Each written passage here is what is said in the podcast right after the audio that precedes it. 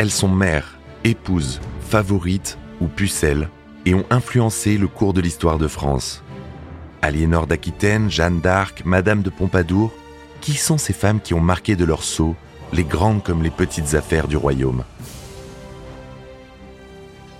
Vous écoutez Louis XV et Madame de Pompadour, première partie.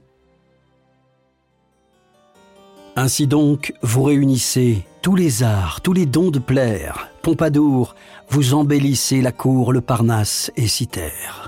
Charme de tous les yeux, trésor d'un seul mortel, que votre amour soit éternel, que tous vos jours soient marqués par des fêtes, que de nouveaux succès marquent ceux de Louis, vivez tous deux sans ennemis et gardez tous deux vos conquêtes. Ces quelques vers de Voltaire, qui chantent les louanges de Madame de Pompadour, séduisirent la marquise. On accusa pourtant l'auteur de comparer l'incomparable, les conquêtes guerrières de Louis XV à celles du cœur de sa maîtresse. Le vœu formulé par Voltaire pour la constance perpétuelle des deux amants indigna la cour et provoqua sa demi-disgrâce. Une diseuse de bonne aventure avait pourtant prédit la destinée extraordinaire de cette roturière à l'exquise beauté. Éduquée sous la protection des frères Paris, puissants financiers de l'époque, pour devenir la brillante favorite du roi. Surnommée l'oracle de la cour, cette quasi-reine de France est l'ombre politique de Louis XV. Véritable ministre de la nuit, dans la moiteur des alcôves, elle chuchote à l'oreille du roi et modifie bien des destins. Madame de Pompadour a été pour Louis XV, j'allais dire son éminence rose, en quelque sorte. Parce que, euh, d'abord, sa psychologue ou sa psychothérapeute, parce que Louis XV était quelqu'un de, dépressif. Madame de Pompadour va être une des maîtresses en titre. Martial Débrief, écrivain. Euh, les plus importantes de l'histoire de France. Elle va rester 19 années à la cour. Louis XV, roi quelque peu éclipsé par l'histoire entre l'absolutisme du roi Soleil et le raz-de-marée de la Révolution française, voit éclore, au cours d'un règne long de 59 ans, l'étincelante pensée des Lumières. Il hérite d'un royaume puissant, mais ruiné par les guerres incessantes de Louis XIV et les tentatives risquées du régent Philippe II pour sauver l'économie française. Dans ce XVIIIe siècle, synonyme de changement social profond, la sauvegarde de la monarchie absolue va se révéler bien au-delà des capacités de Louis XV, et ses échecs politiques vont précipiter le déclin de la royauté. Le parfum de la Pompadour est partout dans les grandes comme dans les petites affaires du royaume. Elle gouverne d'instinct plus que de raison et n'hésite pas à conspirer pour son roi bien-aimé, renversant les alliances et bousculant ainsi le paysage de la diplomatie européenne. Durant 20 ans, elle demeure l'amante, puis l'amie essentielle de Louis XV, et aux yeux de l'histoire, la dernière grande favorite royale. Jamais une femme n'a autant suscité de sentiments contradictoires, objet de désir ou de calomnie, favorite décriée dans de violents pamphlets, la vie de la marquise de Pompadour a alimenté des siècles de fantasmes. Louis XIV, arrière-grand-père et prédécesseur de Louis XV, règne 72 ans sur la France, plus longtemps qu'aucun autre monarque de l'histoire. Sous l'autorité absolue du roi Soleil, la France devient l'un des pays les plus puissants d'Europe et une référence suprême dans le domaine artistique. Louis XIV se vante d'être le premier roi de France à connaître ses arrière-petits-fils, tout en étant encore en bonne santé. Il est alors persuadé que ces générations d'héritiers vont assurer sans mal la pérennité de la lignée des Bourbons. Pourtant, durant les dernières années de son règne, un funeste destin s'abat sur la famille royale et met en péril la succession au trône de France. En 1711, euh, Louis XIV est un vieux monsieur, mais qui règne encore. Il a encore quatre ans devant lui. Et euh, bon, a, il a, un fils qui peut le remplacer, qui a une cinquantaine d'années. C'est le grand dauphin. Et oui, mais le grand dauphin meurt en 1711. Donc, plus d'espoir de ce côté-là. Dieu soit loué, le grand dauphin avait lui-même un fils, surnommé le dauphin, qui est susceptible d'hériter la couronne. Non, il n'en est pas question non plus, parce qu'en 1712, c'est-à-dire l'année suivante, le dauphin lui-même meurt. Alors que va-t-il se passer? Eh bien, le dauphin avait, Dieu merci, deux fils. Et oui, mais parmi ses fils, il y en a un autre qui meurt en 1714, et il n'en reste qu'un tout petit petit qui a 5 ans en 1715. Ce sera notre futur Louis XV.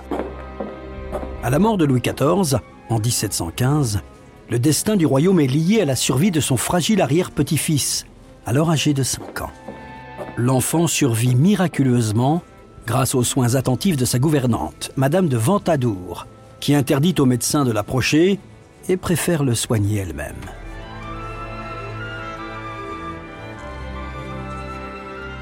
Alors on connaît la scène, quand Louis XIV est sur son lit d'agonie, il fait venir le seul héritier de la couronne qui lui reste, c'est-à-dire son arrière-petit-fils, euh, qui va devenir Louis XV d'une seconde à l'autre, et il lui dit, j'ai trop aimé la guerre, en cela ne m'imitez jamais. Et en effet, il a aimé la guerre à tel point que les caisses de la France sont archivides, le royaume est dans un état de misère euh, terrible. Louis XIV lègue à son successeur un royaume puissant, redouté de ses voisins, mais aussi épuisé par un demi-siècle de guerres incessantes et d'impôts écrasants, une France accablée par la pauvreté. La France du XVIIIe siècle connaît alors des changements radicaux. Après plusieurs décennies de répression, les idées progressistes se développent au cours de ce qu'on appellera plus tard le siècle des Lumières. Des critiques s'élèvent pour dénoncer les inégalités et réclament une réforme fiscale. L'autorité royale est remise en question. Louis XV, le bel enfant roi, cristallise tous les espoirs lorsqu'il accède au trône en 1715. La population a soif de nouveautés et le petit prince Bourbon a une allure majestueuse. La tradition exige qu'une régence soit mise en place jusqu'à la majorité du souverain, fixée à 13 ans. Philippe II d'Orléans, neveu de Louis XIV, devient donc régent et va gouverner la France de 1715 à 1723. En tant que libéral, il est favorable à un équilibre des pouvoirs et redonne aux parlements régionaux les prérogatives que Louis XIV leur avait enlevées. Les efforts du régent vers une modernisation du système financier donnent leurs premiers résultats. Mais les audaces de son conseiller, l'économiste John Law, provoquent une terrible banqueroute. Le 25 octobre 1722, Louis XV est sacré à Reims et atteint sa majorité quatre mois plus tard, en février 1723. C'est la fin de la Régence. Surnommé le bien-aimé, il jouit d'une excellente image au début de son règne. Les premières années du règne de Louis XV sont, sont florissantes et, euh, on l'apprécie. C'est là où il mérite précisément ce surnom euh, justifié de bien-aimé. Michel de Decker, écrivain d'histoire. C'est un, jeune roi qui euh, veut essayer d'éviter la guerre autant qu'il est possible, parce qu'il suit en cela le conseil de son arrière-grand-père agonisant, et la France, ma foi, ne s'en sent pas si mal. Le roi choisit de confier les rênes du pouvoir à un principal ministre, Louis IV Henri de Bourbon-Condé, disgracié en 1726. 15 appelle alors à ses côtés son ancien précepteur, le cardinal de Fleury. Ce dernier ouvre la période la plus prospère du règne et va rester au pouvoir pendant 17 ans. Il parvient à éviter la guerre, à l'exception d'un conflit pour la succession de Pologne, 1733-38, qui va aboutir à l'acquisition de la précieuse province de Lorraine. Pendant les premières années de son règne, euh, Louis XV est bien perçu parce que bah, il incarne l'espoir, l'espérance, euh, la fin euh, d'un certain despotisme. Le 5 septembre 1725, malgré les protestations de la cour qui parlent de mésalliance, le roi épouse Marie Lesinska, la fille du roi détrôné de Pologne, de 7 ans son aîné. Marie donne à son époux dix enfants en dix ans. Trois filles naissent avant le premier garçon, le dauphin Louis-Ferdinand, qui voit le jour en 1729. La popularité de Louis XV grandit. Il est reconnaissant à son épouse de lui avoir donné ses enfants et ils forment pendant plusieurs années un couple très heureux. Quand il était enfant, Louis XV était un, un petit garçon timide. Martial Débrief, écrivain. Extrêmement timide. Euh, il était d'ailleurs caché euh, derrière euh, le, cardinal Fleury. Au fur et à mesure du temps, et surtout de par son mariage avec Marie Lexinska, il va découvrir les plaisirs de la vie. Et à partir de ce moment-là, il va se libérer complètement. On, dit d'ailleurs avec beaucoup de, beaucoup de plaisanteries que Louis XV a honoré sept fois Marie Lexinska lors de la première nuit et que c'est à partir de ce moment-là qu'il va prendre de l'assurance. Oh, c'est un peu exagéré. Louis XV est fidèle à Marie Lexinska pendant une dizaine d'années. Il a fait d'ailleurs une dizaine d'enfants. Et un jour, Marie Lexinska, n'en pouvant plus, lui dit, on le sait, toujours grosse, toujours couchée, toujours accouchée, c'est fini. On peut dormir ensemble, mais on ne couche plus ensemble. Euh, mais Louis XV, qui était d'une complexion amoureuse assez, assez brillante, lui dit Mais alors qu'est-ce que je vais devenir? Oh ben, vous vivez votre vie, ça m'est absolument égal. Donc Louis XV va vivre sa vie, va commencer à avoir une belle tribu de petites maîtresses, notamment la plus, celle qui deviendra la plus célèbre, c'est Jeanne Antoinette Poisson, euh, la célèbre Madame de Pompadour, naturellement. Le nom de Madame de Pompadour demeure intimement lié à celui du roi Louis XV. La vie étonnante et l'extraordinaire ascension vers le pouvoir de cette femme dotée d'esprit, de grâce et d'une sublime beauté en ont fait une véritable légende. Jeanne-Antoinette Poisson naît à Paris le 29 décembre 1721. Elle est la fille aînée de François Poisson, écuyer de son Altesse royale, qui a débuté comme transporteur de vivres dans l'armée, et de Louise Madeleine de la Motte. La famille Poisson appartient à la bourgeoisie, mais jouit des avantages que lui procurent des amis haut placés. Alors, M. Poisson, lui, il est contraint à l'exil à la suite d'une affaire de fourniture aux armées qui tourne mal. Jean-François Beige, écrivain. Et puis, euh, la jeune euh, Jeanne Poisson reste euh, avec sa mère et sa mère a de riches protecteurs et ces protecteurs s'occupent de l'éducation de Jeanne Poisson, veillent à ce qu'elle fréquente les salons, qu'elle ait de la conversation, elle a beaucoup de charme, elle est assez jolie. Jeanne-Antoinette Poisson est une petite bourgeoise. Elle a un père financier, escroc aussi au passage, euh, qui va d'ailleurs devoir fuir la France et les autorités. Et donc la mère de Jeanne-Antoinette est obligée, pour pouvoir vivre, de prendre un amant. Elle va prendre Charles le Normand de Tournoem, et c'est ce monsieur qui va présenter à Jeanne-Antoinette Poisson son futur mari, monsieur d'Étiole. Le Normand de Tournehem, ami des frères Paris, des financiers influents de l'époque, est le bienfaiteur qui offre à Jeanne-Antoinette une éducation de princesse et la marie à son neveu, Charles le Normand d'Étiole, en 1741. La jeune femme fréquente bientôt les cercles intellectuels parisiens. Les Paris perçoivent rapidement dans cette rayonnante beauté un moyen de s'approcher des faveurs royales. Après sept ans de mariage, l'intérêt de Louis XV pour son épouse, la modeste et dévouée Marie Lesinska, commence à décliner. Il jette alors successivement son dévolu sur les trois sœurs de Nel.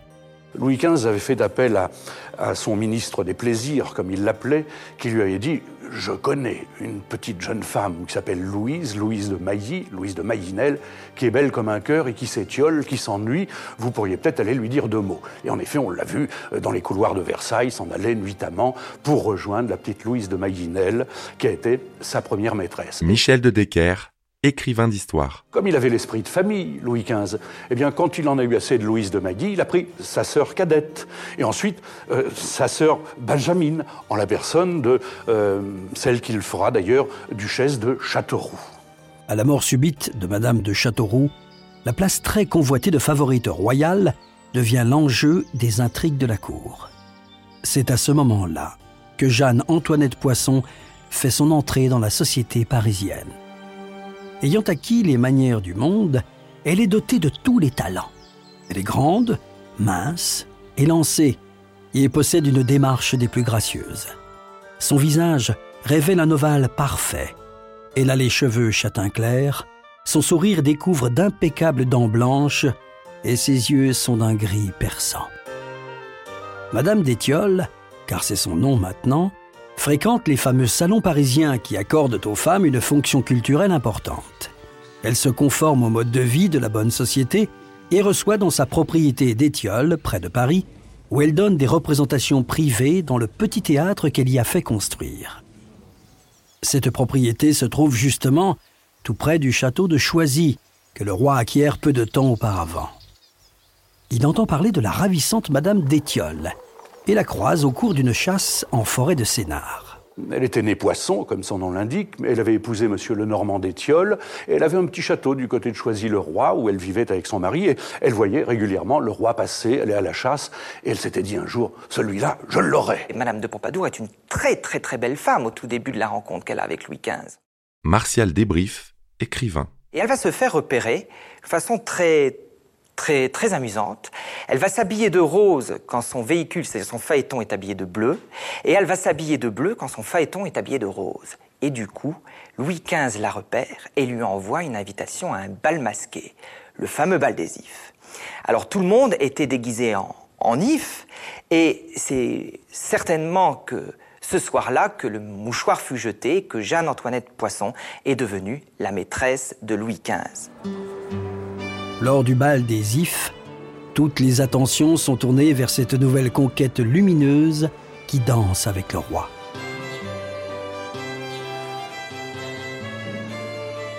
S'il voulait véritablement que Madame de Pompadour devienne maîtresse officielle, il fallait la présenter. Alors il va laisser passer l'été, et en septembre 1745, eh bien, Jeanne-Antoinette Poisson, marquise de Pompadour, entre à la cour de Versailles. Après une romance éclair, la belle mondaine est titrée marquise de Pompadour et présentée officiellement à la cour le 14 septembre 1745. Celle qui plaisantait en disant à son mari Je ne vous abandonnerai jamais, sauf naturellement pour le roi, vient d'accomplir cette prophétie. La grande noblesse est furieuse. En plus d'être une roturière, cette moins que rien appartient à la caste de la richesse véreuse des fermiers généraux. Madame de Pompadour, à Versailles, est curieusement assez bien appréciée de, de la reine, de Marie Lesinska. Michel de Decker, écrivain d'histoire parce qu'elle sait ne pas, ne pas s'étaler, ne pas se montrer comme, comme dominante, comme supérieure. Madame de Pompadour est discrète, elle est toute, toute menue, toute fine et, toute discrète. Et si bien que la reine l'apprécie énormément. En revanche, dans l'entourage du roi, dans toute l'aristocratie, euh, on lui reproche euh, évidemment de n'être qu'une roturière, de, ne pas euh, avoir sa place à Versailles. Mais néanmoins, elle la gardera pendant des dizaines d'années. Madame de Pompadour brille dans son rôle de favorite. Elle organise des dîners informels dans ses petits appartements qu'on peut encore admirer de nos jours au château de Versailles, juste au-dessus du bureau et de la chambre du roi. Louis XV, d'un naturel dépressif, trouve dans les appartements privés de sa maîtresse l'intimité et la présence féminine rassurante recherchées pendant si longtemps. Il avait des dépressions considérables et elle le soignait euh, à sa manière, c'est-à-dire en organisant des soirées, en jouant des pièces de théâtre, en lui faisant faire la cuisine et puis surtout en étant son ministre des Beaux-Arts. Je crois que le véritable premier ministre de la Culture dans l'histoire, c'est Madame de Pompadour. La magnificence et l'apparat du grand siècle de Louis XIV ouvrent une voie royale à la grâce, au charme et au plaisir du XVIIIe siècle. Dans le sillage des progrès scientifiques et techniques, le fameux siècle des Lumières voit la naissance d'une curiosité intellectuelle inédite. Une véritable révolution des idées traverse alors l'Europe, préfigurant la révolution politique à venir. Madame de Pompadour, c'est une femme qui a beaucoup, beaucoup d'ouverture. Et si finalement Louis XV rentre tout doucement dans la philosophie des Lumières, si le siècle de Louis XV rentre tout doucement dans la philosophie des Lumières, on le doit en grande partie à cette femme qui a permis l'évolution des idées et qui a fait en sorte que l'ensemble des artistes puissent s'épanouir et dire, sans véritablement se cacher, ce qu'ils pensaient. Ce mouvement philosophique des Lumières imagine construire un monde meilleur, fondé sur un combat éclairé par la raison et la diffusion du savoir pour tous, contre les ténèbres de l'ignorance et de la tyrannie. Écrasons l'infâme, écrit Voltaire, en désignant la superstition et le fanatisme. Cette philosophie entraîne une inévitable remise en question de la tradition et de l'autorité, dont les cibles principales sont l'Église catholique et la grande noblesse héréditaire.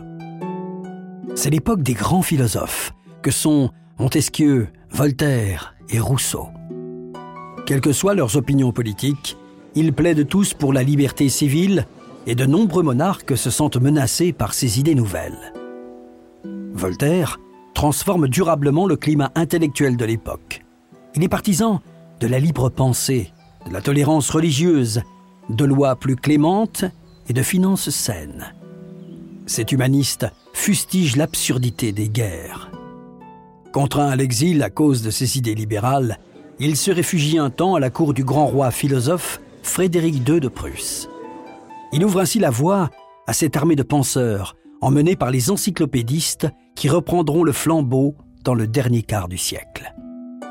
Ces érudits font partie du mouvement libéral, favorable aux réformes, qu'on appelle parti philosophique, en opposition au parti des dévots qui défend les intérêts de l'Église. Alors d'abord, c'est sous le manteau qu'on échange les, les, livres, hein, c'est sous le manteau qu'on échange les idées, les petits billets. Et puis Madame de Pompadour, au passage, va laisser faire les, choses et va permettre à ces artistes et à ces écrivains de publier ces nouvelles idées. Il y a euh, un, bouillonnement euh, des idées.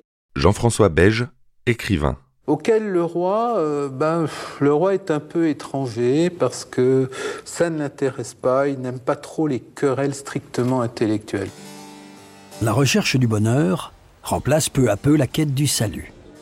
À la lueur de la raison, naît une démarche nouvelle de recherche de la connaissance où il devient déterminant de pouvoir analyser, remettre en question, examiner et échanger des hypothèses en toute liberté. Alors on va également euh, prêter à Madame de Pompadour une image tout à fait réelle. C'est une femme qui aime les artistes. Elle aime Fragonard, elle aime Boucher. C'est une femme qui va aider également les écrivains de son temps, euh, les encyclopédistes, Diderot, Rousseau. Euh, Rousseau qui d'ailleurs ne la remerciera pas autant que ça. Madame de Pompadour est une libérale. Elle soutient son ami Voltaire, les encyclopédistes et Denis Diderot contre les attaques de l'Église. Il faut savoir que c'était un petit peu euh, grâce à Madame de Pompadour que euh, la fameuse encyclopédie, avec les, philosophes contestataires, les écrivains tels que Voltaire, tels que Diderot, tels que Rousseau, tels que d'Alembert, vont être autorisés à publier leurs écrits. Michel de Decker, écrivain d'histoire. Parce que Louis XV voulait les censurer à l'origine. Et Madame de Pompadour va organiser des soirées dans lesquelles, avec quelques amis et le roi, elle jouera au jeu des devinettes en disant qu'est-ce que c'est que cet instrument? Les gens ne savent pas. Eh bien, il faut aller le chercher dans l'encyclopédie. Et on ouvrait l'encyclopédie et on était émerveillé par tout ce que l'on découvrait. Et Louis XV a dit Mais c'est très beau, on va éditer l'encyclopédie. On a mis en place en France euh, un système de, pour apprendre aux Français à lire et à écrire. On a beaucoup moins d'analphabètes. Euh, sous Louis XV qu'on en a sous Louis XIV en pourcentage. Et ce qui est intéressant, c'est que, alors à partir du moment où on sait lire, où on sait écrire, on sait aussi penser. L'éducation est érigée en principe fondamental des Lumières. L'encyclopédie ou dictionnaire raisonné des sciences, des arts et des métiers comprend 35 volumes illustrés auxquels ont participé près de 150 savants et éminents spécialistes pendant 20 ans. Diderot écrit que le but d'une encyclopédie est de rassembler les connaissances éparses sur la surface de la Terre d'en exposer le système général aux hommes avec qui nous vivons et de le transmettre aux hommes qui viendront après nous, afin que les travaux des siècles passés n'aient pas été inutiles pour les siècles qui succéderont, que nos neveux devenant plus instruits deviennent en même temps plus vertueux et plus heureux, et que nous ne mourions pas sans avoir bien mérité du genre humain. Finalement, Louis XV est est un homme très très sympathique, même s'il n'est pas d'accord, finalement, au bout du compte, il s'en moque un peu. Martial Débrief, écrivain. C'est quelqu'un qui laisse faire. Et c'est en ayant cette attitude que finalement il va aussi déclencher cette, ce, nombre de, d'écrits qui, vont, qui vont être publiés en France, puisque Madame de Pompadour n'aura aucun mal à faire publier des écrits qui étaient avant tout euh, euh, publiés en Hollande pour éviter la censure. Donc cette philosophie des Lumières va faire évoluer les idées. Grande protectrice des arts, collectionneuse passionnée d'œuvres et de mobilier précieux, Madame de Pompadour participe largement à développer la culture de son époque. Si le règne de Louis XV est souvent considéré comme l'apogée de l'architecture française et des arts décoratifs, c'est en grande partie grâce au mécénat exercé par la marquise. Elle a fait bâtir des quantités de monuments, l'école militaire. Elle, occupe une place capitale dans l'époque Louis XV. Et quand on parle du style Louis XV, c'est-à-dire le style un peu rococo, eh bien on devrait, je crois historiquement dire, le style Pompadour. Vous venez d'écouter À l'ombre des monarques. Si vous avez aimé ce podcast, vous pouvez vous abonner sur votre plateforme de podcast préférée et suivre Initial Studio sur les réseaux sociaux. À l'ombre des monarques est un podcast coproduit par Initial Studio et Merapi, adapté de la série documentaire audiovisuelle Les Rois de France, produite par Merapi. Cet épisode a été écrit par Thierry Bruand et Dominique Mougenot. Il a été réalisé par Catherine Mignot. Production exécutive du podcast Initial Studio. Production éditoriale Sarah Koskiewicz et Mandy Lebourg assisté de Sidonie Cotier. Montage, Johanna Lalonde, avec la voix de Morgane Perret.